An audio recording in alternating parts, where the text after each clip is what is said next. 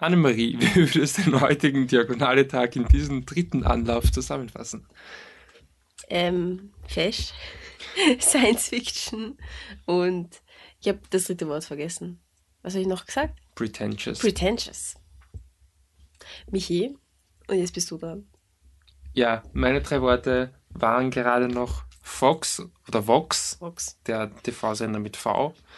Ähm, Schmarrn, ich habe es auch vergessen. Hipster hatte ich Hipster, dabei. ja. Und das dritte Wort Keine war, ich sag's jetzt, ist ähnlich, ich nenne es Zukunft. Wir sind Künstlich war's. ja, ja, aber Zukunft ist besser. Ähm, wir sind fliptruck.com, der österreichische Filmpodcast. Wir, das sind. So geht das nicht, Michi. Doch, das funktioniert immer so, oder? Nein. War es nicht? Ach so, umgekehrt. Nein. Das bin ich, der Ich, Michael ich Leitner. bin's, der Michael Leitner, und neben mir sitzt Wie immer die bezaubernde Genie. Annemarie Daro. Dankeschön. Und wir haben heute eben an unserem äh, dritten, Dritten. Diagonale-Tag, die Diagonale ist ziemlich kurz, es geht schon wieder dem Ende zu, haben wir drei Filme im Programm und das ist, sind ähm, in dieser Reihenfolge Desert Kids, History of Now und Future. Future Baby. Richtig. Ja, Du fängst an mit Desert dann Kids. legen wir los. Und der erste Film ist Desert Kids, der Film, dem in dieser drei Wörter-Spanne übrigens Vox gewidmet war. Und es ist eine Doku über ähm, Israel beziehungsweise um den Bereich in, äh, rund um den Gazastreifen, wo also immer noch Krieg herrscht. Und es ist ein Film von Michael Pfeifenberger, der das Leben verschiedener Kinder, eben quasi der Desert Kids in diesem Kriegsgebiet beleuchtet und der Warum habe ich Vox gesagt? Weil ich ein bisschen den Eindruck hatte, es ist quasi, wenn man sich noch erinnern kann, äh, weil es heute noch so stark ist, aber dann, als ich, weiß nicht, ja, ein bisschen jünger war, vor knapp zehn Jahren, da war, waren auf Vox eigentlich fast täglich diese Dokus, wo die Kinder dann in irgendein fremdes Land reisen und dann ähm, schauen wir mal, wie sie sich so halten. Und äh, für mich war es halt auch diese quasi lose Erzählweise, um halt immer wieder Du quasi. meinst Goodbye Deutschland oder Na, so? Ja, sowas, genau. Diese ja. Austauschprogramme für Ah, Schüler ja, ja. und so. An das hat es mich irrsinnig stark erinnert, äh, wo es also nicht der, der Gesamtkontext nicht so stark ist, außer halt vielleicht so ein bisschen und dann eigentlich es eher mehr halt um diese einzelnen Geschichten geht. Und das ist eine Art Erzählweise, die mich selten fesselt, die mich auch in dem Fall nicht gefesselt hat, um es ähm, milde auszudrücken. Und ja, die alle kann vielleicht etwas mehr darüber erzählen, dass sie, um es wiederum milde auszudrücken, aufmerksamer war als ich. Ich war sehr aufmerksam und, ähm, Und wach. und wach. Und die ähm, Doku äh, ist, wie gesagt, äh, lose, zusammen, so zusammenhanglos würde ich nicht sagen. Äh, was sie zusammenhält, ist der geografische, sehr beschränkt kleine Raum. Was hat der Typ, äh, der Regisseur gesagt, glaube ich, 30 Kilometer oder so im Umfeld von 30 Genau. Kilometer. Ich glaube, auf der israelischen Seite, durch die Doku ist es aber nicht sehr erkennlich, äh, erkennbar, wo das jetzt genau ist, weil ich mich mit der Geografie ehrlich gesagt dort nicht so gut auskenne. Ist halt so. Und deswegen ähm, als Veranschaulichung, wo welches Kind quasi interviewt wird, ähm, wurde so eine Art Karte benutzt, aber halt sehr auf den Bereich ge gezoomt und dann halt hingeschrieben, okay, der Ort und der Ort. Nur leider davon weiß ich halt, ich persönlich nicht, wo das jetzt genau ist. Macht aber auch nichts, weil der Film eigentlich zeigen soll, dass in, ich glaube eben in Israel, und wenn das falsch ist, tut's mir sehr leid, ähm, Ja, ist Aber ich Frage, glaube, ob's- es ist- Ob es falsch sein kann, nicht dann. na, ich glaube, es in die ist, politischen ja, Gefilde rein, ja. aber ja. Aber ich glaube, es ist in Israel und dass dort eigentlich äh, total viele oder halt auf jeden Fall zwei starke Kulturen zusammenlegen, die arabische Kultur und die jüdische Kultur und die eigentlich wirklich gut nebeneinander existiert. Also Zweisprachigkeit, jeweils die Kultur, die halt ist, die redet ihre eigene Sprache, aber Hebräisch war auf jeden Fall an den öffentlichen Orten die, die Nationalsprache und die Leute leben halt zusammen, bisschen parallel, aber auch zusammen und ohne Probleme und unter, mit halt dem Krieg im Hintergrund, dem Krieg am Gazastreifen. Und ja, wie halt die Kinder damit umgehen und ähm, es wurden sehr charismatische Kinder ähm, sozusagen interviewt, vor allem ähm, ein arabisches Kind, das ähm, zu den Beduinen gehört und deswegen eigentlich draußen lebt, ähm, zehn Jahre alt ist, aber von dem Weisheitsgrad her halt schon relativ weit, sagen wir mal so. Sehr erwachsen schon und ähm, wirklich charismatisch. Weniger charismatische Kinder, deren Geschichten aber auch in, sehr interessant waren. Aber ich sehe halt, ich sehe halt nicht, ähm, was ich jetzt quasi mehr über die Situation in dem Land weiß, wie es den Kindern wirklich strukturell geht, weiß ich halt trotzdem nicht. Also es ist ich fand es ich fand's interessant, weil ich mir gern Geschichten von Menschen anhöre, private Geschichten. Das ist eigentlich meine mitunter Lieblingsart der Dokus, wenn es um Menschen, um Privatgeschichten geht. Meine auch. Aber, aber ich sehe ich sehe halt bei dieser Doku nicht, dass das ein, ein, großer Zusammenhang da ist und deswegen jetzt wirklich viel Wissen rausgekommen ist, dann ganzen Informationen und so. Ja. ja, und mein total unqualifiziertes Kommentar dazu ist, dass ich das ähnlich sehe unqualifiziert. Ja, wegen der Aufmerksamkeitsspanne. ja, und dann haben wir einen Spielfilm, History of Now, mhm. von ähm, Nadif Molcho. Und ähm, diesen Film haben wir jetzt ausgesucht, ähm, weil halt in der Beschreibung stand, in der Kurzbeschreibung, er ist halt voll hip und es ist eine hippe, roman ein hipper romantischer Film, der im Herzen von Österreich, also natürlich in Wien, spielt und natürlich natürlich und ähm, ja, und es geht halt eigentlich, es geht um ein Pärchen. Ähm, der, der Hauptdarsteller ist auch der Regisseur und ähm, wie die sich halt kennenlernen, wie die zusammenkommen, wie sie zusammen sind und wie es dann das Ganze quasi wieder auseinandergeht. Das ist kein Spoiler, weil am Anfang treffen sie sich und man weiß, okay, das sind Ex-Partner und dann treffen sie sich halt mal wieder. Und ähm, ja, dieser Film soll halt hip sein, er ist aber, ja, wie soll man sagen? Er ist nicht besonders gut. Sagen wir so, wie es ist. Es soll eine Kombi sein, Entschuldigung, dass ich ja. ganz kurz einwerfen ja, ja. kann, dass man sich vielleicht veranschaulichen kann aus Blue Valentine, ähm, diese Trennungsdrama ja, mit Ryan stimmt, Gosling, Michelle Williams und wo auch so verschiedene ähm, Episoden der Beziehung erzählt werden und 500 Days of Summer im Sinne von eben, wie halt Hipster so leben und miteinander leben oder halt einfach ein Hipster-Film über Hipster. So glaube ja. ich, ich habe das Gefühl, das war die Intention, aber ich wollte das nur anmerken. Ja, es ist sehr richtig. Ich konnte jetzt auch meine Gedanken sammeln und meinen Kritikpunkt formulieren. Äh, und zwar, was störend ist und weiß ich, es hätte mich wahrscheinlich trotzdem im Film dann gestört, wenn ich es am Anfang nicht gehört hätte, weil es wäre mir aufgefallen, aber sowas natürlich noch verstärkt, weil der Regisseur am Anfang unten äh, vor, vor der Leinwand und hat halt gemeint, ja, er, er wollte halt einen Film machen, den er halt noch nie gesehen hat und wo man ein Pärchen wirklich im echten Leben sieht, wo sie zusammensitzen und wie sie miteinander in echt reden und dass sie halt übers Essen reden und keine Ahnung. Also real, real Story. Und dann hast du halt einen Film, in dem jede einzelne Pärchenszene sorry, aber so gekünstelt ist, so leben Leute nicht. Also es tut mir wirklich leid. Michi und ich, wir sind fünfeinhalb Jahre in einer Beziehung. Es ist also bei uns auch keine frische Sache mehr. Die Experten, wir kennen uns ein bisschen, ein bisschen schon, ne? Ein bisschen Erfahrung hat man dann schon. Und also wenn, wenn ich da so, so Szenen sehe, wie die wie die miteinander reden und wie die miteinander umgehen, das ist einfach, also es Vielleicht ist halt sind wirklich. Wir nicht hip genug, um ich glaube, wir, sind, äh, wir sind wirklich nicht hip genug. Wir sind nicht sexy genug, wir sind nicht fesch genug. Nicht so fesch wie der Nadi? Nein. Nadif, du bist wirklich sehr fesch. Hallo Nadif. Ja, muss ich neidlos eingestehen. Ja. Das ist ja okay. Voll, voll. Aber ja, eben, also es gibt zum Beispiel eine Szene, und da, da eckt eben dieses, dieses an, was ein Regisseur halt will, dass du siehst, was, was er sich halt denkt, was der Film ist. Aber objektiv ist es nicht. Zum Beispiel Szene, da sind sie irgendwo in einem Hotel und sie ist halt in der Badewanne und dann zieht's, also dann ist sie halt gerade ur so sexy drauf und dann zieht's er halt mit dem, mit dem Bademantel in die Badewanne rein und dann budern's.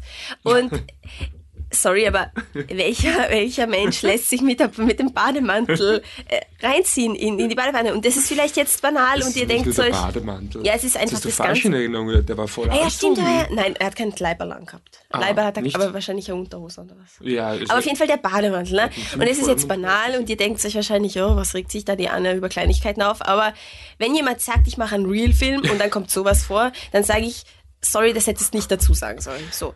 Dann, ich muss, darf ich das noch? Ja, ja, sicher, bitte. Ich habe wir haben es ja schon im Vorhinein ausgemacht, dass ich mich eher zurückhalte, um da nicht, ja, ähm, zu emotional zu werden, aber um das vielleicht für einen Film, der so auf Authentizität abzielt, ja. ist es echt fast schon erschreckend, wie fake er ist. Ja, also, genau. Ich habe selten, oder selten ist nicht übertrieben, aber schon lange keinen Film mehr gesehen, der so fake ist, der einfach in keinem Moment auch nur irgendwie authentisch ist und halt es so offensichtlich probiert und oh, ja, sind ja alle so echt und genauso sind die Leute und ja. genauso sind diese hippen Leute und so sind wir halt.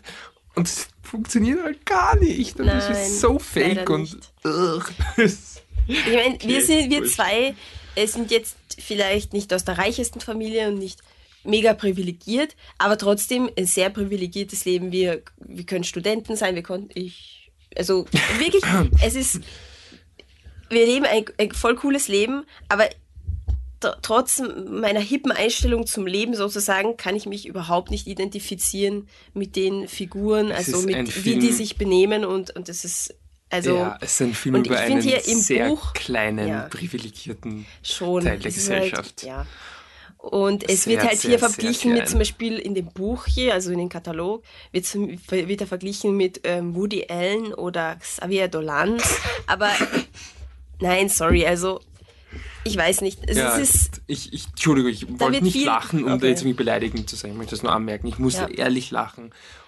Und es mag auch sein, dass im Nativ Molcho das drinsteckt, nur in dem Film kommt es halt. In dem Film kommt es nicht drüber. Raus, der, der Film er hat viele Klischees drinnen, viele Beziehungsklischees, in den, vor allem in den Dialogen. Die Story ist absehbar, die Krise des Pärchens ist total absehbar, wusste das wahrscheinlich von Anfang an, dass sowas passieren wird.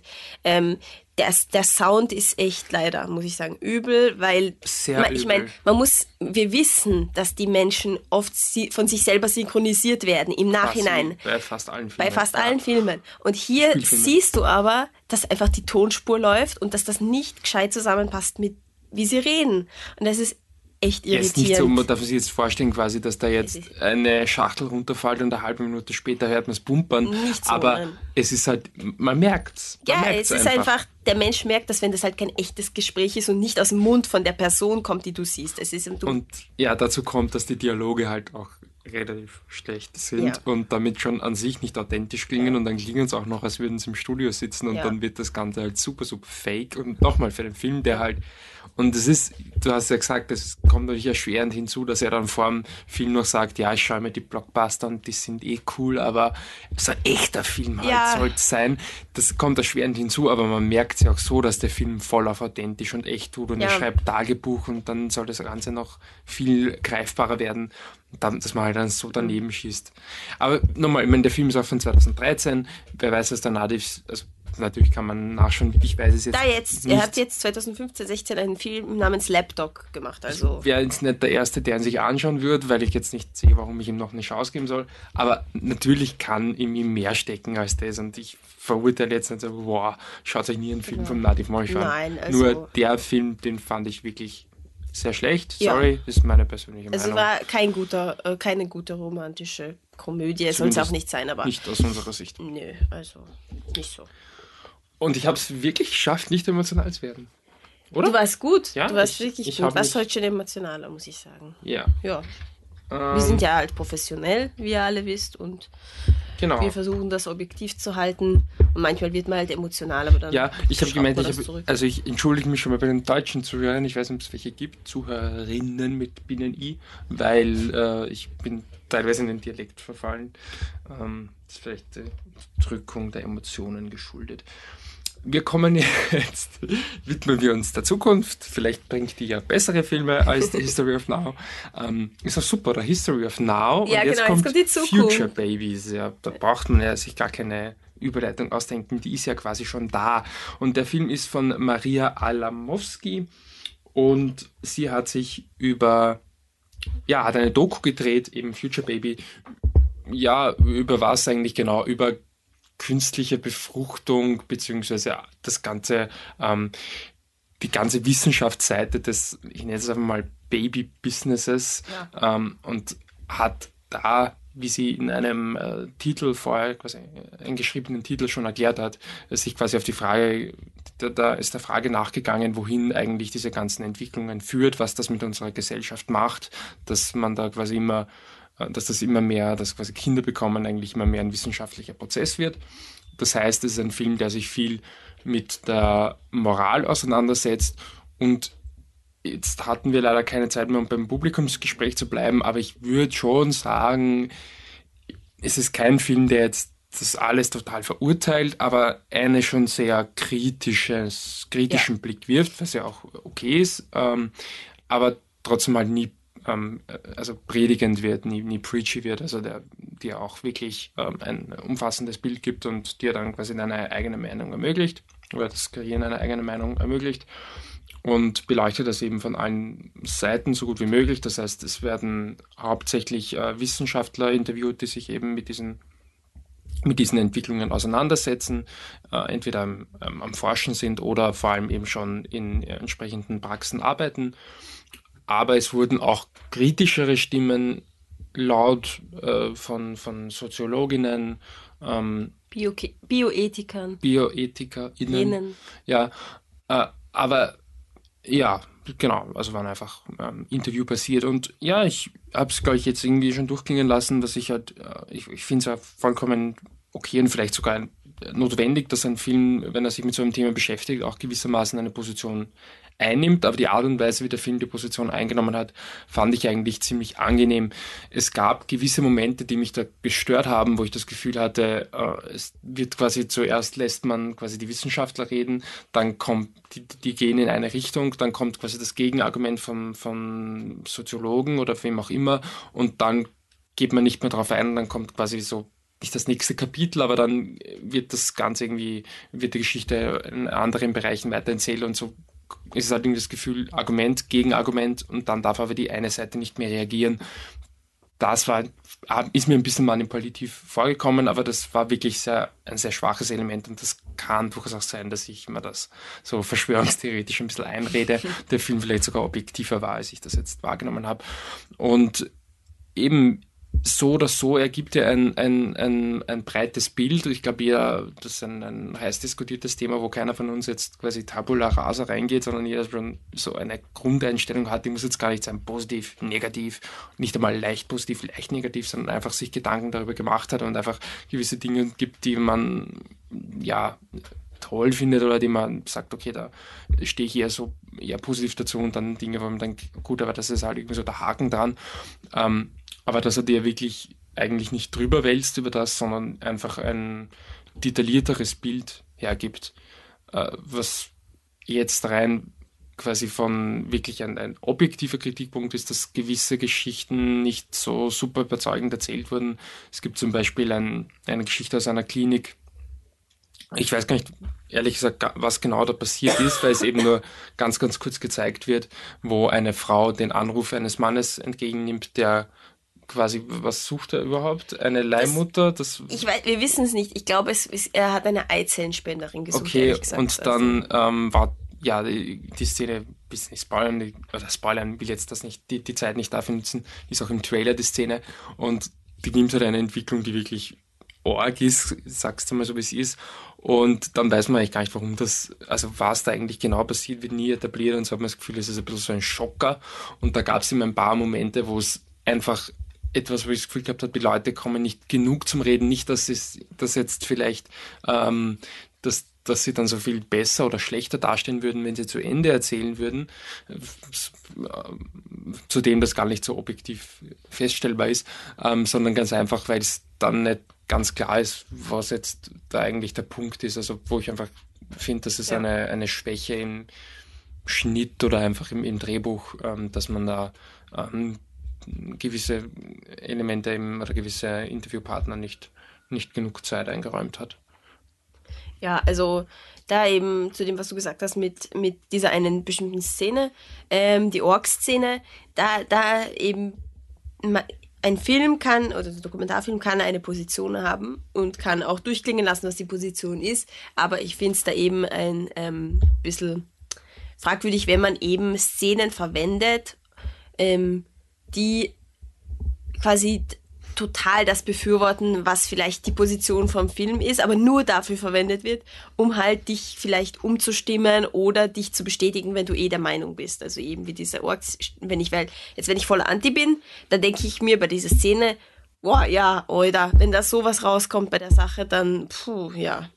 Also, das ist, das war halt nur dafür, glaube ich, weil Ja, was anderes sowas- hast du davon nicht genau. und dann, das Sowas bisschen finde ich halt kritisch. nicht so toll. Nee, Aber wie stehst du generell zu dem Film? Ich finde ihn mehr als, er ist für mich mehr ein Inform Informationslieferant und ein, ein etwas, worüber ich jetzt nachdenke, ein Thema, worüber ich vielseitiger nachdenken kann, weil ich jetzt mehr Ja, darüber auch, weiß. es ist ein Anreger auf jeden Also ein Fall. Anreger, ja, und qualitativ, also von, vom filmischen, wirklich solide, Ton, ah, super. ja, Also das, er hat, er erfüllt alle Rahmenbedingungen und wirklich ja, ein, ist aber auch ein basic. Also, Es klar, aber jetzt, es sorry, aber jetzt haben wir. Dokus gesehen, wo man sagt, ja, es gibt Rahmenbedingungen, die einfach da sind und das ist super. und du musst einfach, keinen ja. fetzigen Film Nein, machen über nein. die In-vitro-Fertilisation. Es passt, passt. eh so, wie er Ja, ist. Ich meine, ja. er ist jetzt nicht aus filmischer Sicht irgendwie mindblowing. Nein, nein, nein, überhaupt nicht. Muss auch nicht jeder Film sein. Nein, nein. Ähm, ja, ich stehe dem Film eigentlich auch recht positiv gegenüber, auch wenn ich vielleicht Ja, ein bisschen andere Meinung habe in manchen Dingen wie die Filmemacherin, aber es ist auch okay. Also wie gesagt, Ja. das ist eben, der Film hat meiner Meinung nach eine klare Position, aber äh, auch wenn man, er schließt jetzt niemanden aus, Er der schließt- genau, die gegenteilige Meinung, Und- gegenteilige Meinung hat. auch wenn sie, genau, genau, also und ähm, ja, er gibt auch jemanden, der eine andere Meinung hat, genug Material, um zu sagen, okay, das ist jetzt nicht so super einseitig, dass ich mir total verarscht vorkomme. Ähm, gut, und das war's eigentlich. Nein, ich will noch was sagen. Nein, Entschuldige. Zur Okay. History of Now. Oh. Nur ganz kurz, weil ich vorher gesagt habe, ja, äh, von wegen Erfahrungen in Beziehungen und wenn man, wenn es draußen Paare gibt, die sich das anhören und die einander gegenseitig in voller Montur in die Badewanne ziehen, ist es auch okay, Leute. Ich wollte euch nicht ausschließen.